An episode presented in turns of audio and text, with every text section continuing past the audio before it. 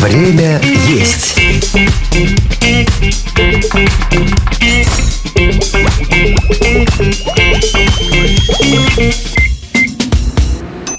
Привет всем, кто именно сейчас готовит еду, и тем, кто просто любит поесть, тоже привет. Вы слушаете подкаст «Время есть», меня зовут Михаил Вольнах. Во втором сезоне нашего кулинарного шоу, а вы слушаете сейчас именно его, я вместе с поварами и блогерами знакомлю вас с кухнями разных стран и народов мира. Разбираемся в кулинарных традициях и узнаем, как готовятся разные блюда, а главное, как их есть с удовольствием. Сегодня поговорим о кухне итальянской, а расскажет нам о ней Илья Романов, бренд-шеф ресторана Дольче Фар Ниенте. Всем привет! Этот подкаст Лайфхакер делает вместе с кулинарным проектом «Время есть». Это специальный раздел на нашем сайте, там вы найдете рецепты на любой вкус. По традиции, один из этих рецептов прозвучит в конце выпуска, так что слушайте, как обычно, до конца.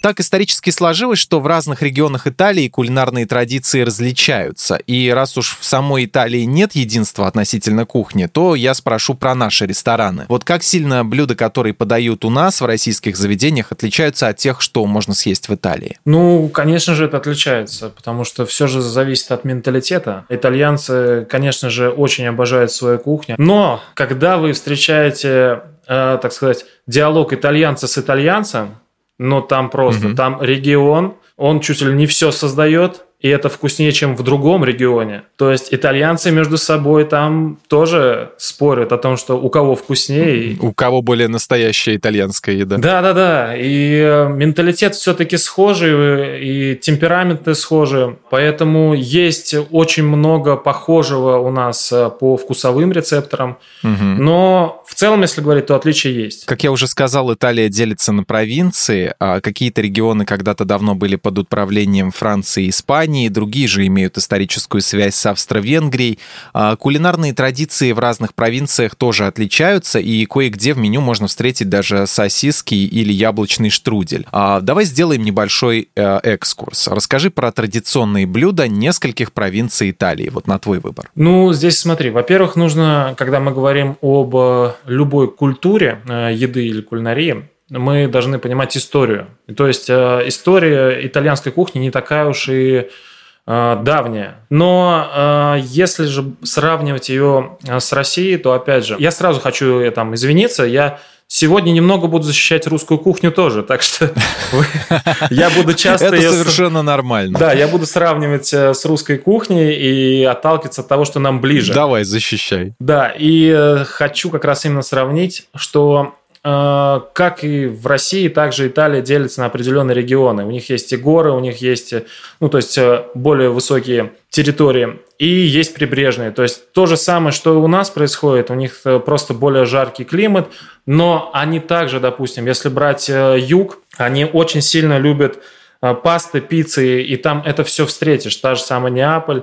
Если брать какие-то более горные регионы, там вы само собой встретите очень много скота, которые, конечно же, символизируют, что у них есть очень много молочки, очень много сыров, и все, что связано с сырами, вы там встретите обязательно с этим продуктом. То есть, это, если говорить о продуктах именно. Угу. А, опять же, если центр Италии, но здесь, как э, и стереотипно можно услышать, что центр, там все-таки славится трюфель. То есть, ну, конечно mm. же, весь лакшери в центре.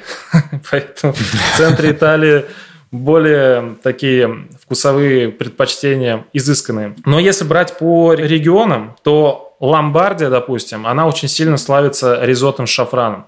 То есть они чуть ли не родоначальники ризотто. Ризотто с шафраном – это их фишка. Если, допустим, Лигурия, то там песто из базилика – это чуть ли вообще не главное блюдо, которое они добавляют везде. И если вы туда приезжаете, надо обязательно это попробовать. Они к этому подходят очень щепетильно, чтобы вкус был настолько яркий, гармоничный, что может дополнять любое блюдо. И, конечно же, чиабата тоже оттуда же пошла. И вот здесь, кстати, я хотел бы рассказать одну историю про баклажану пармиджано. Вообще это блюдо придумано в, Си- в Сицилии, но если сейчас какие-то там документации читать, то написано, что баклажана пармиджана придумала Сицилия и компания. То есть, видимо, mm. они так долго спорили, что спустя сто лет все думали, ну, блин, ну давайте вы оба, папа и мама, будете баклажан пармиджана. Теперь а, авторство за двумя регионами. Да, mm. да, да. То есть у вас свое, но вы вместе придумали одновременно это.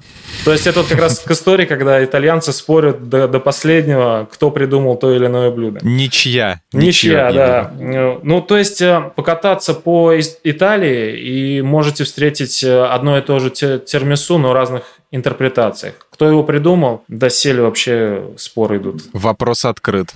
Я так подумал, что надо было на, в наш подкаст э, двух еще итальянцев пригласить э, из разных регионов, чтобы устроить настоящий итальянский выпуск, чтобы да. они спорили, кидали друг друга в тарелками. В общем, э, устроили настоящее шоу. Тогда бы подкаст шел бы 24 часа. Да. И так бы в итоге и не выяснили, кто придумал тирамису что я заметил, вот у нас в России обед состоит, как правило, из э, парочки блюд, там первое, второе и компот, иногда десерт, а, а в итальянском обеде сильно больше этапов. Э, когда я начал изучать, я не, не поверил, что это действительно так, что столько ступеней. То есть аперитив, антипаста, прима, секонда, конторна, инсалата. Я все это не придумываю, это действительно так. А, формаджи фрута, дольче кафе и дижестива. А, расскажи подробнее про эти этапы. Слушатель сейчас думает, что он ругается опять, да? Я, да, я, это я не придумывал. Это, это действительно так. Я не выдумывал итальянские слова только что на ходу. Хотя мог бы это сделать, да? Да, и поймать меня, так сказать, знаю я или нет. Сейчас словарик открою и, и прочитаю тебе еще больше. Ну, на самом деле, как я уже говорил, что я буду защищать э, русскую кухню тоже. В России у нас тоже очень много этапов э, в еде.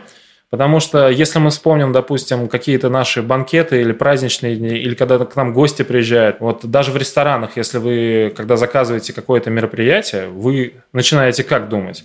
Так, нужна закусочка, так, какая-нибудь мясная нарезочка, так, это для закусочки там нужно еще овощи, потом горячий первый, горячий второй, салаты, нужны салаты, возможно, два будут, а потом десерты нужны, то есть там начнется, мама не горюй вообще, там пир горой. Большой списочек, да. Просто у нас это к сожалению или к счастью, я не знаю сейчас доселе, но э, у нас это так сильно не пропагандируется, то есть не, не, не несется это в массы, что это должно быть ежедневно. То есть для нас это больше праздничное какое-то мероприятие угу. или ужин в кругу семьи, а у них это больше же, конечно, на уходят на повседневную. То есть они очень гордятся своей кухней, они гордятся своими традициями, и они их пытаются пропагандировать именно. Заходишь в итальянский ресторан, ты это все встретишь и увидишь. И ты думаешь, нифига себя они едят. Как так можно вообще столько есть-то? Слушай, ну это основательно подходить надо, потому что это же очень много времени надо на это на все выделять. Конечно, То есть, если все конечно. эти пункты учат, учитывать. Да, и поэтому, если, допустим, брать их этапы именно в еде, то угу. у них также есть завтрак, обед и ужин. То есть прима коллазьон завтрак, пранзо обед и цена ужин. То есть это три этапа, которые у них по сути есть основа. Но ужин для них не столь важен. То есть ужин это больше э, тоже какая-то праздничная тема. Они больше делают акцент на обед. То есть вот все угу. основное употребление еды у них приходится на обед. То есть, видимо, они там так сильно заряжаются, что понимает, у них планы на вечер хорошие, чтобы энергии больше было. Вот. А если как раз обед разбирать, то у них как раз начинается аперитив, то есть это такая разжигание аппетита э, легкими напитками алкогольными. То есть это может просека mm-hmm. какой-нибудь быть. Сейчас на данный момент тоже можно встретить на аперитив предложения такие, как э, свежевыжатый сок одного какого-нибудь фрукта, то есть такой моно, моно mm-hmm. Тоже для разжигания аппетита. Дальше идет антипасти или антипаста. То есть это ассорти как раз закусок, туда входят и мясные, и рыбные, и овощные. То есть это такая прям нарезочка, как у нас. Мясная, рыбная нарезка, только это все вместе.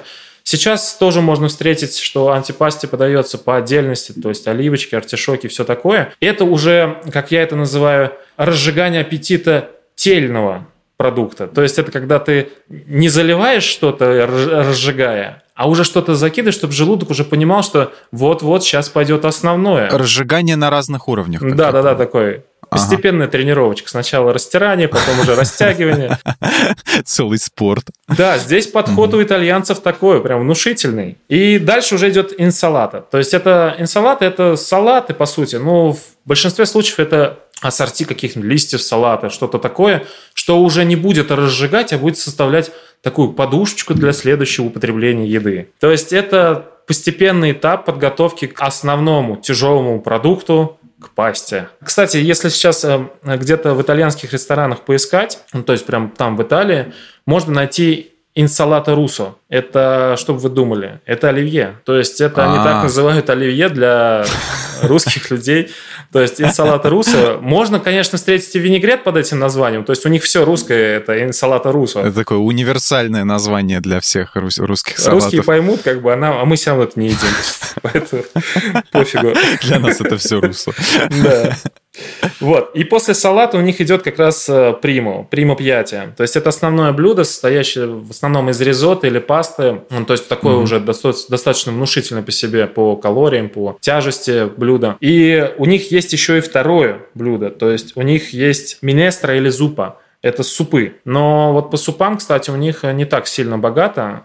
Э, история. То есть они не, не очень сильно их э, любят. Это больше так. Поел ризотто, надо чем-то тоже запить, но не алкоголем же. Mm. Давайте mm-hmm. как-то чем-то, бульончиком каким-нибудь. Дальше у них идет секондо пьяти. Это второе блюдо. Это уже в виде горячего какого-нибудь. Это может быть и рыба, или просто тушеное томленое мясо, просто мясо. То есть это уже без пасты, без ризотто, без каких-либо мучных изделий и все такое. То есть это уже полноценное блюдо который подается с гарниром, а, который называется конторно. То есть это овощи или гарнир отдельно, который подается либо вместе в одну тарелку с горячим вторым блюдом. Дальше они идут уже формаджи фрута. Это сырые фрукты. То есть они уже понимают, что так, основное прошло, надо немного полегче фруктиками пройтись, а, немного сыров. И здесь уже понимается, то есть это такая закидывание на то, что мы переходим уже к вину, к алкоголю. Mm-hmm. Надо вино, фрукты уже. То есть они себя готовят к следующему этапу. То есть у них перед каждым этапом есть подготовочка, тренировка. Целый день, мне кажется, надо будет потратить, чтобы поесть. Ну, вот, они ну, никуда ну, не торопятся. Если так, так подробно. Понятно. Да, и у них э, потом заканчивается это все дольче, дольче кафе. Это десерт или десерт с кофе Mm-hmm. То есть у них есть тоже такое понимание, но у них, опять же, линейка десертов каких-то, у них не так сильно это все развито, и они этого не, не сильно хотят. Есть вроде что-то сладенькое, по настроению можно съесть, закончить свой ужин десертом. Но самое главное – это дежестив. Вот это, мне кажется, ко всему это и шло. Вся еда, все тренировки – это уже окончание э, своего обеда более крепким напитком, нежели аперитив. Если аперитив мы могли начать там с фреш или просека, то дежестив – это уже какая-нибудь лимончелло то есть уже более высокий градус. Конечно же, вино они тоже могут использовать, но просто по классике или по традициям они любят немного в конце вот э, что-то покрепче выпить. По сути, все, они закончили кушать, они выпили, они насладились, прошло 12 часов обеда, все, они пошли дальше работать. А вот вообще такие полноценные обеды, они у нас э, в наших заведениях пользуются спросом? Ну, то есть, если вот бывает такое, что приходит вот наш человек и говорит, а давайте-ка мне вот по полностью все по-итальянски, итальянски, вот, или это только, опять же, на праздники на какие-нибудь? Это больше праздничное, но, как сказать, русский менталитет выбрал для себя самое главное. Это аперитив и дежестив. А, то есть это обязательно они выучили и обязательно это требуют, просят. Так, а у нас дежестив будет? В середине можно это не учитывать, да. Ну да, ну дежестив может и в середине не быть. Они последовательность немного это не а. выучили до конца.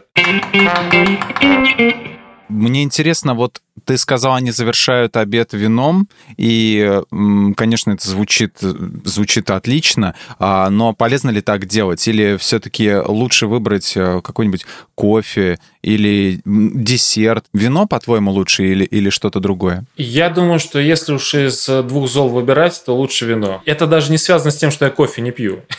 Ни в коем случае. Ну, белое вино, наверное, да, которое не сильно... Да-да-да, белое вино. А, послабее. Потому что Э, допустим, если кофе брать, то оно все-таки больше на сердце тоже влияет. И здесь, мне кажется, последствий не только на желудок, но и на другие органы будут. Просто суть в чем? Э, окончание именно э, обеда или ужина кофе или вином, оно способствует тем, что тяжело поел, вроде очень много всего попробовал, съел, и нужно, чтобы желудку была какая-то польза. То есть для итальянцев это больше как замена панкреатина. То есть э, вы, mm. нежели после ужина там выпить мизим и панкреатин, они выпьют лучше винца. Мы, говоря о вине, допустим, мы должны понимать, что вино – это бокал, это все в меру должно быть, и опять же, они не пьют сразу. В процессе они пьют, когда едят одно блюдо в течение всего всей трапезы.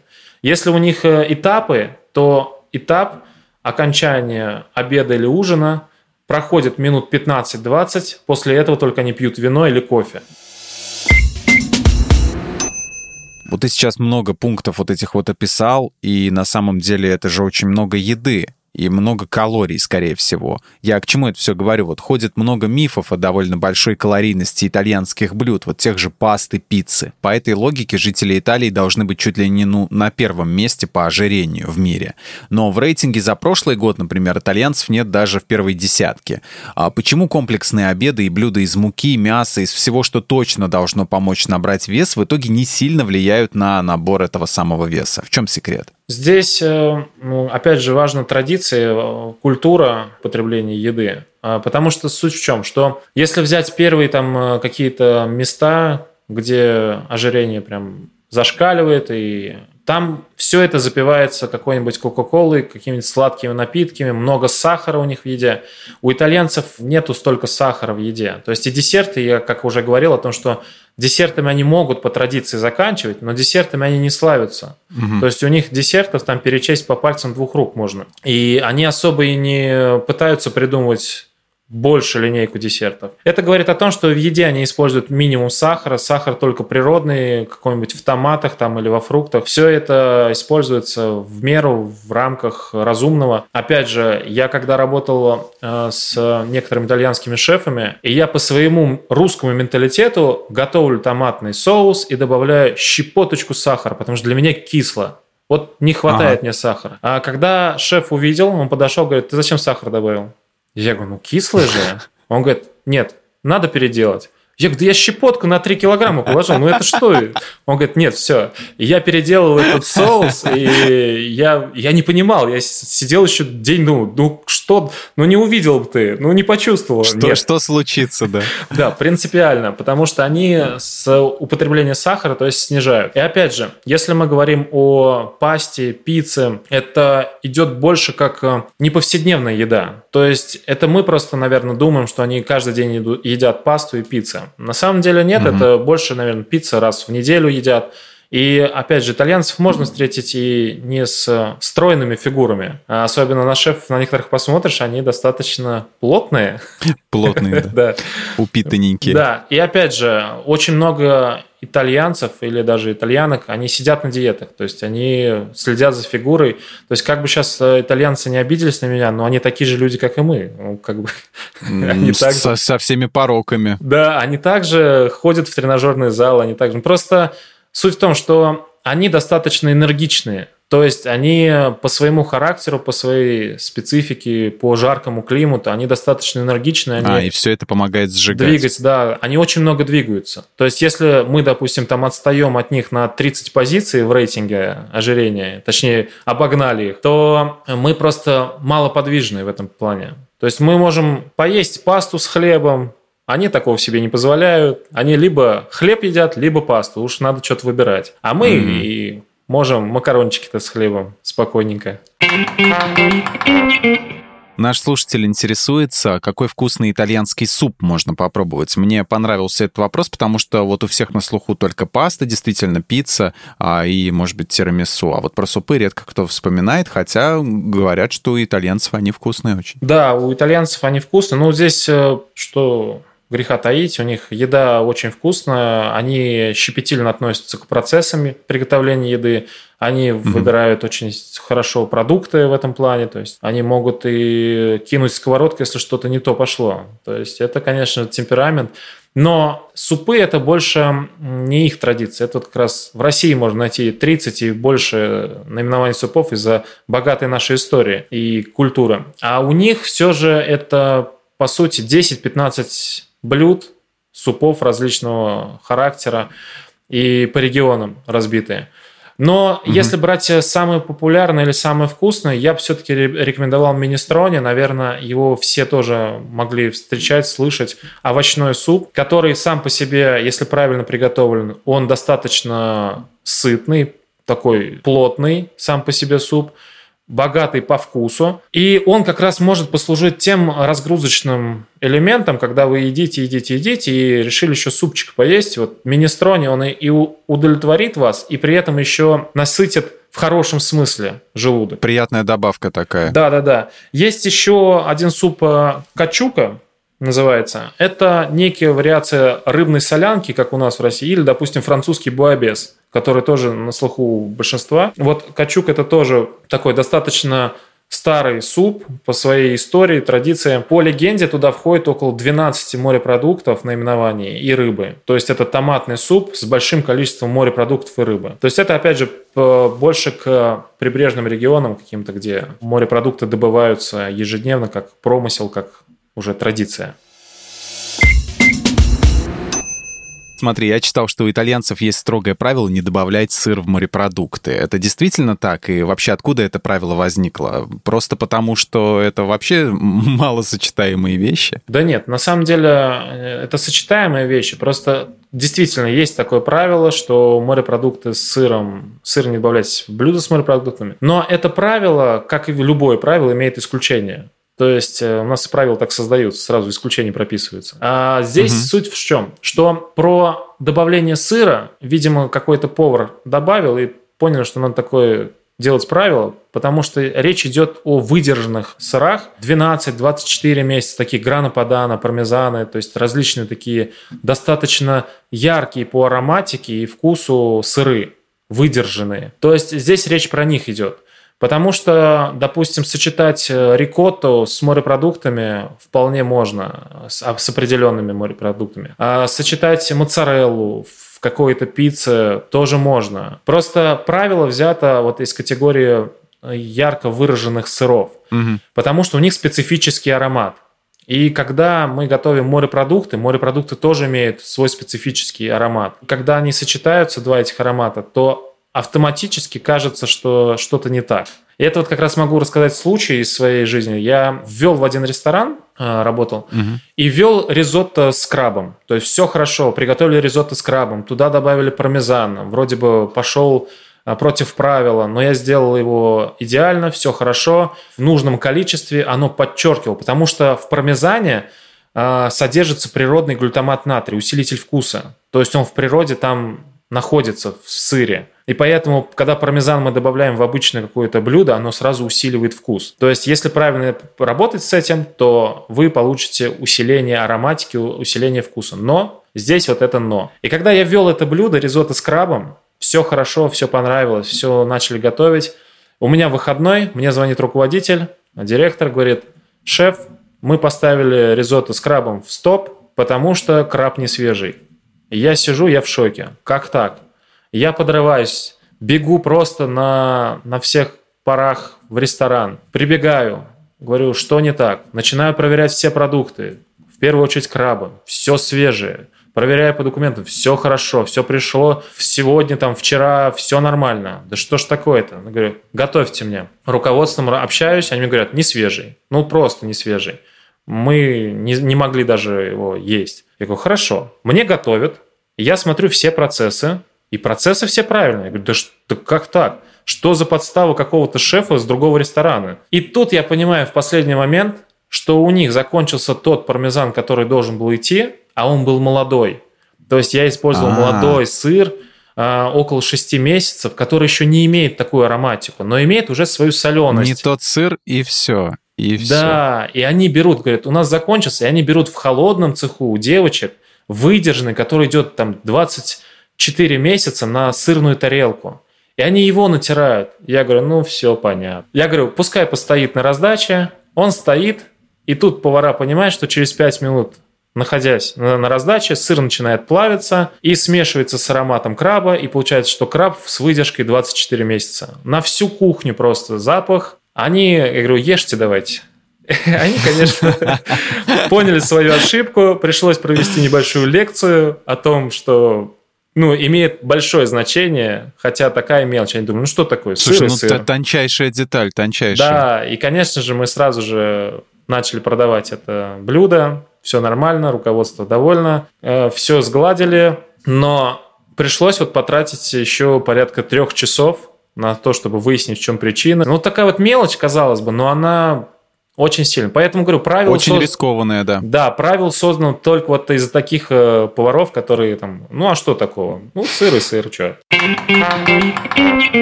Ну, вот раз мы начали про морепродукты говорить, а поговорим еще и о рыбе. Вот какая рыба морская или речная чаще всего встречается на тарелках у итальянцев? Свежая. Самая банальная шутка, которая может быть в этом вопросе. Но суть в том, что э, итальянцы, они больше, наверное, не по рыбе, они больше, наверное, по морепродуктам. То есть э, рыбу они используют, опять же, тунец, используют э, анчоусы, они используют это в соусах, они используют ее в обычном виде, как это только можно. Они используют э, тюрбо. Они сейчас даже используют дорадо и используют сибаса. Они больше все-таки предпочитают э, гребешки, креветки, осьминогов. Вот осьминогов они в определенных регионах вообще это их традиция. Они одни из первых догадались э, осьминога в тот момент, когда они вылавливают, отбивать его об камень, Мгм. чтобы он стан- становился мягче. То есть Мгм. они больше по морепродуктам. Какие-нибудь мидии есть. Чем по рыбе? Ага. Да, рыбу они, конечно же, любят, ведь не просто так же они придумали соус аквапаца. Ну, надо же как-то это есть. Но э, рыбы все-таки, мне кажется, не самое главное. Рыбу не так часто встретишь. Больше морепродукты, больше сыра, больше какого-то вот э, вяленого мяса. Много блюд в итальянской э, кухне мучных, э, и сейчас я предлагаю про хлеб э, поговорить отдельно.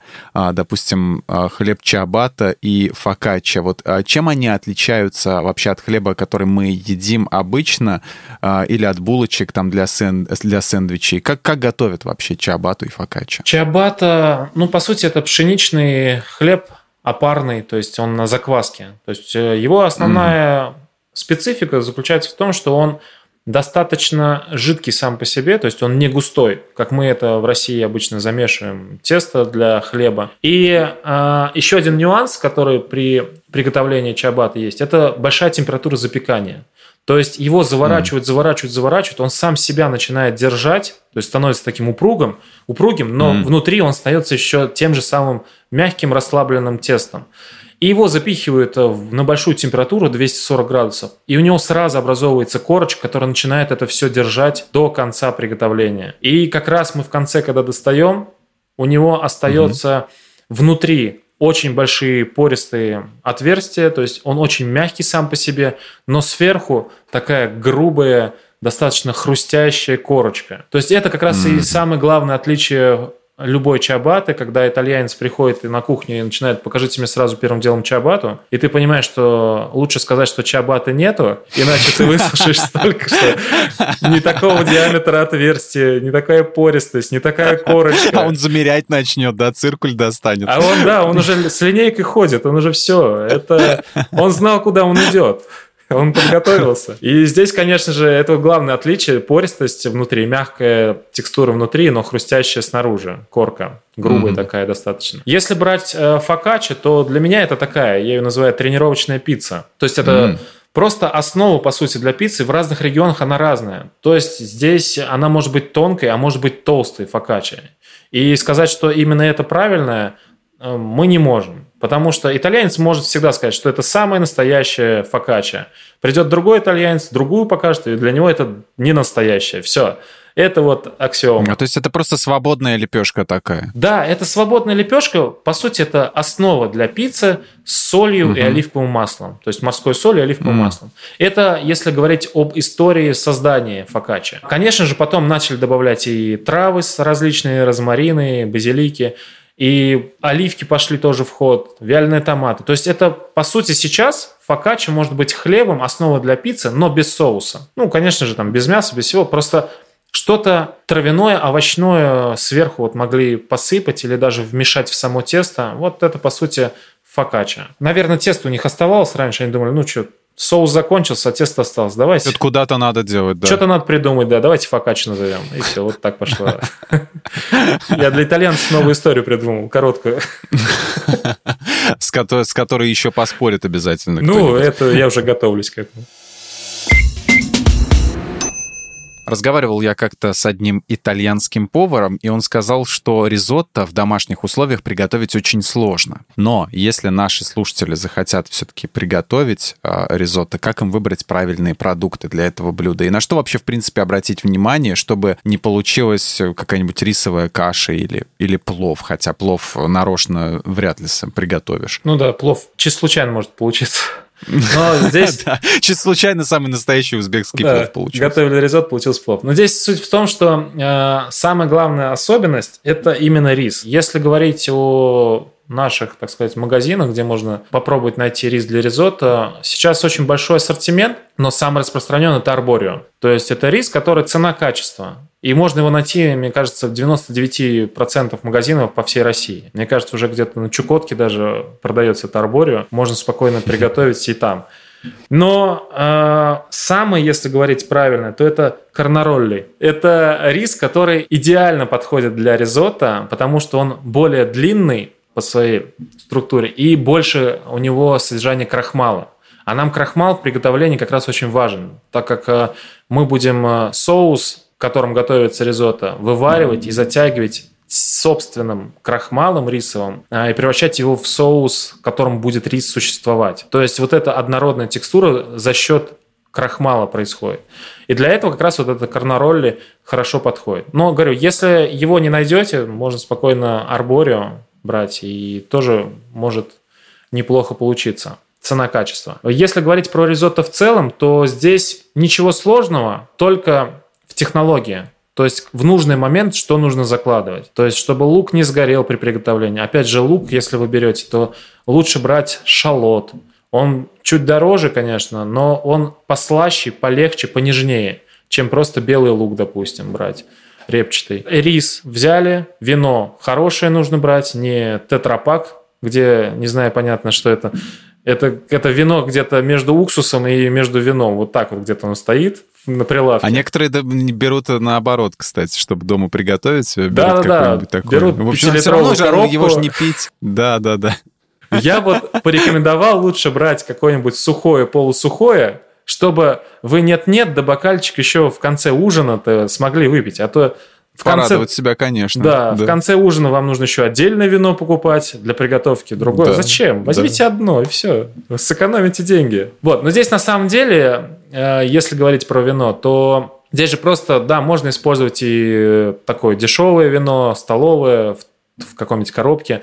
Просто суть в том, что у него очень яркая, кислая атмосфера. То есть вы когда будете добавлять, у вас ризотто слишком кислый получится. То есть здесь mm. будет влиять именно на вкус. Поэтому если брать хотя бы там, ну, неплохое вино, я не говорю, что самое дорогое надо брать, а можно в порядке там 300 рублей взять вино, тоже столовое, но оно приемлемо будет для готовки, потому что оно рассчитано для того, чтобы его пить в наслаждении хотя бы. Вот эти продукты, если правильно выбрать, то у вас просто классическое ризотто с сыром – оно получится достаточно яркое само по себе. Просто рис, лук, mm. вино, куриный бульон лучше брать. Можно на воде, но оно будет более такое э, легкое по своему вкусу. Если куриный бульон взять, то оно более насыщенное будет.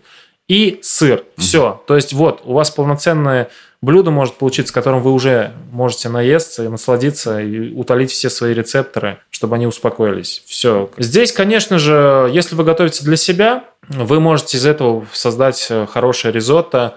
А, я думаю, что слушатели знают, что такое альденте у итальянцев.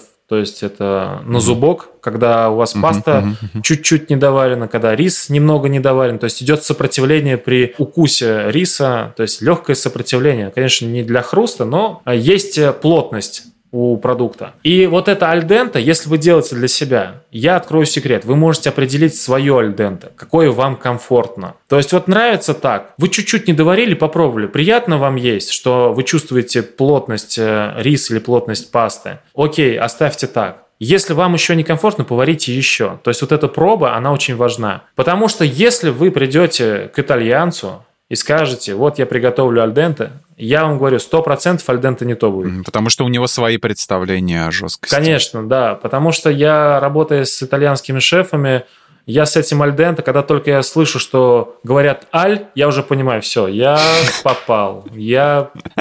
Это сейчас начнется лекция на час. Лучше сказать, что альдента у нас нет в ресторане. Да, и все. Это я на кухне говорю, так, ребята, меня час не будет. Все, ухожу выслушивать лекцию про альдента. Для них альдента намного должно быть более недоварено, чем для нас. Мы все-таки любим такие вареники, хорошие, сваренные, макарошки. Кстати, очень в тему ты вспомнил про вареники. А, вот у нас очень любят а, пельмени и не просто покупать, да, а делать сами. Вот. И, допустим, наши слушатели захотели приготовить вот внезапно равиоли. Я видел в интернете специальные машинки такие для раскатывания теста и приготовления, собственно, равиоли. Можно такими пользоваться или ты посоветуешь все делать вручную, только руками? Ну, на самом деле, я, наоборот, рекомендую использовать эти машинки. Если, конечно же, мы говорим о раскаточной машинке, то, может, ты видео видел, где там дрелью раскатывали. Я, конечно, не знаю, что ты видел, но думаю, что мы про одну и ту же говорим. Вот. Не, простенькое, простенькое такое приспособление. Да-да-да, вот такие как раз аппараты лучше всего использовать. Ручные, автоматические, ну, здесь зависит от э, бюджета, конечно, что вы можете приобрести. Но в целом лучше их использовать. Суть в чем? Что тесто на равиоле, да даже если брать э, пасту, вы захотите раскатать там тельятели, фетучини, папардели, вот эти все ленточные такие пасты, они используют тесто очень упругое. То есть его вручную можно раскатать, но вы убьете столько сил и времени, вы потом mm-hmm. не захотите вообще даже на равиоле смотреть. После того, как вы час раскатывали это все до тонкой какой-то ленты. Поэтому лучше использовать такие аппараты, они упростят э, жизнь, упростят э, процесс приготовления и плюс еще сэкономят время. А, особенно если вы часто хотите делать пасты домашние или делать равиоли те же самые. А в чем отличаются вот э, вареники от равиоли, это как раз именно тесто. Потому что у нас в России, допустим, в тесто добавляется вода, и у нас делается тесто достаточно нежное по своей структуре и их очень легко переварить. То есть мы можем минуту просто забыть их э, в кипящей воде, и они уже такие... Все, начинка оттуда вытекает. Ну да, да, они такие мягенькие уже, такие, ну нафиг, зачем мы сюда пришли? То есть они такие уже расслабленные. Если говорить о равиоле как раз, то у них тесто, в тесто не добавляется вода вообще. Она делается из муки, и причем твердых сортов обычно, и туда добавляются желтки яичные. Это чтобы укрепить. Да, то есть они достаточно сами по себе плотные. Яйца там в большом количестве идут, но тесто очень сложно разминать, раскатывать, и оно получается очень тугим. За счет яйца оно mm-hmm. потом очень сильно сваривается, муки и яиц. И минутку ты, если лишнюю подержишь, то они не развариваются, просто альдента будет немного не то. Но они опять же будут упругими. То есть это вот вопрос про то, что, ну, забыли минуту там пасту. Ну, чуть послабже альдента будет, и все. А так это также будет вкусно, такое же упругое тесто. То есть его сложнее переварить. Вот это как раз э, основное отличие, что яичное тесто и очень тугое тесто. А у нас такое достаточно нежное, с водичкой, а чтобы лишний раз не пережевывать. Просто можно там закидывать их со сметанкой и все. Многие не обращают внимания и не придают этому особого значения, да. но вот эти вот маленькие детали, они действительно самые важные. То есть вот чуть-чуть передержишь, и все, и вся твоя работа, все, к чему ты готовился, покупал продукт, ходил там, планировал, все это пойдет на смарку и отправится а, в мусорное ведро. Да-да-да. И здесь, говорю, если брать, опять же, равиоли, вареники, ну, история в любой национальности рано или поздно приводила нас к тому, что какая-то нация придумала, что в тесто надо что-то запихнуть.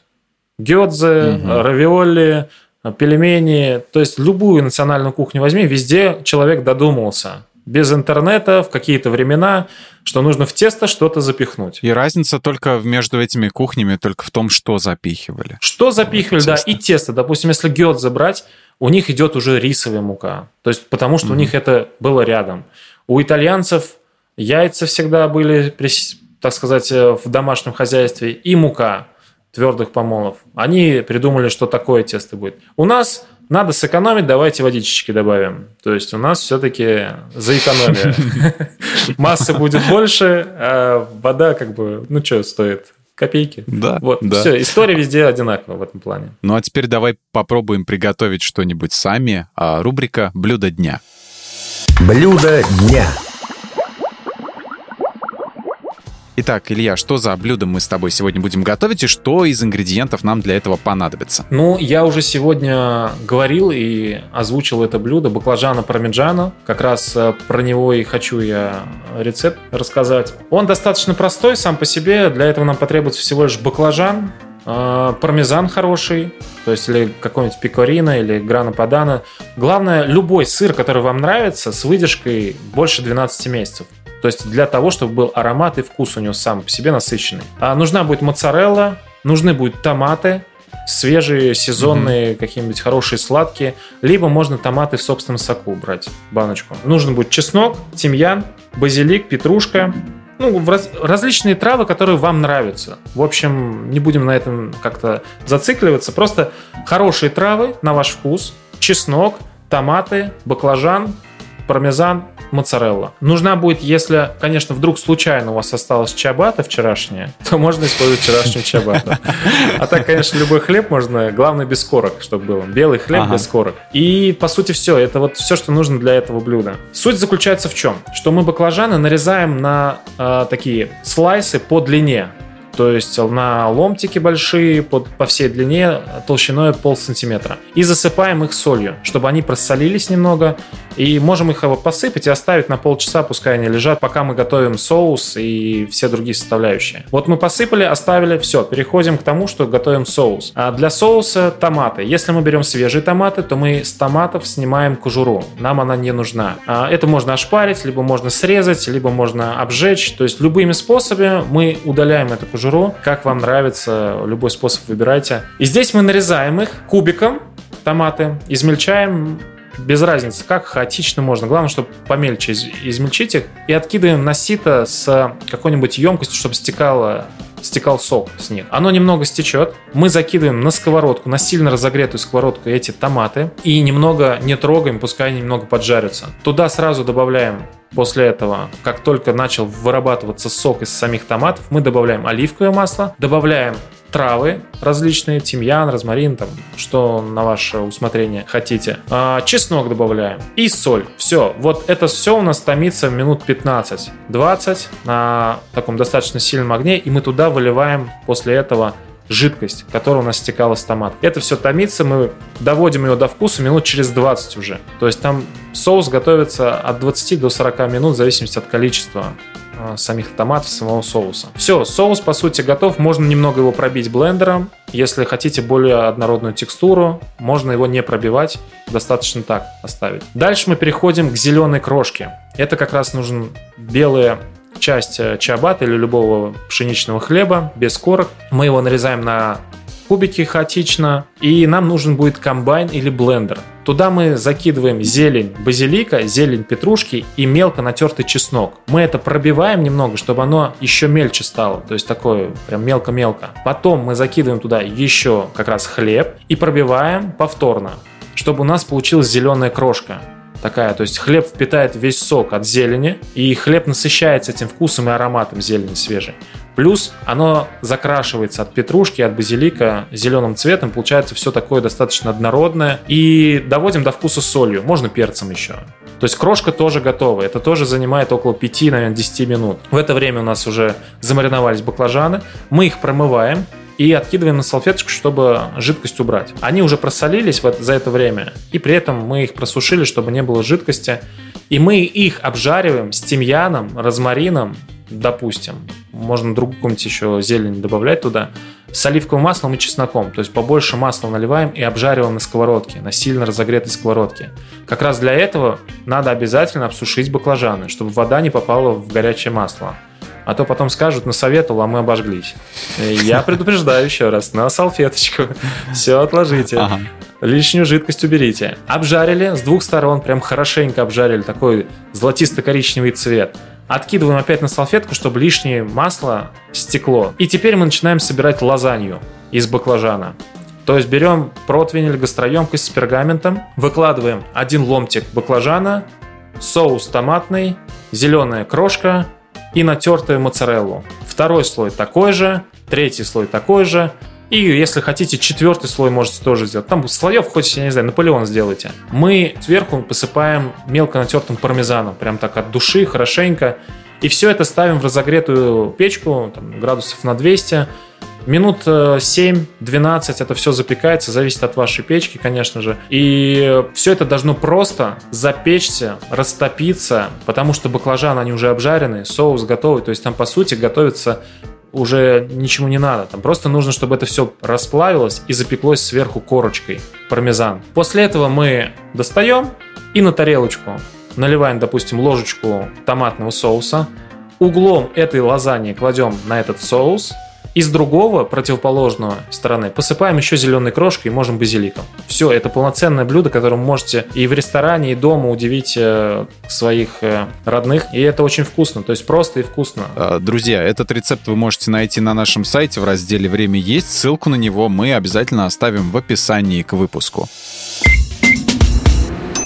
Илья, большое тебе спасибо за беседу, за то, что объяснил сегодня, из чего подробно состоят итальянские обеды и состоит вообще итальянская еда. Вот, и поболел за Россию. В общем, было здорово. Мне, мне очень понравилось. Приходи к нам еще. Да, мне тоже понравилось. Спасибо большое. Спасибо слушателям. А, готовьте от души, наслаждайтесь своей едой. Всем спасибо. Мы благодарим коммуникационное агентство «Аппетитный маркетинг» за помощь в подготовке этого выпуска. Следите за другими нашими проектами, такими как «Смотритель». В новом сезоне мы обсуждаем самые разные темы и жанры в кино, от фантастических картин о параллельных вселенных до психологических драм о спорте и токсичных отношениях. Ставьте нам лайки, звездочки и оставляйте приятные комментарии. А мы с вами прощаемся. Всем пока. Пока-пока.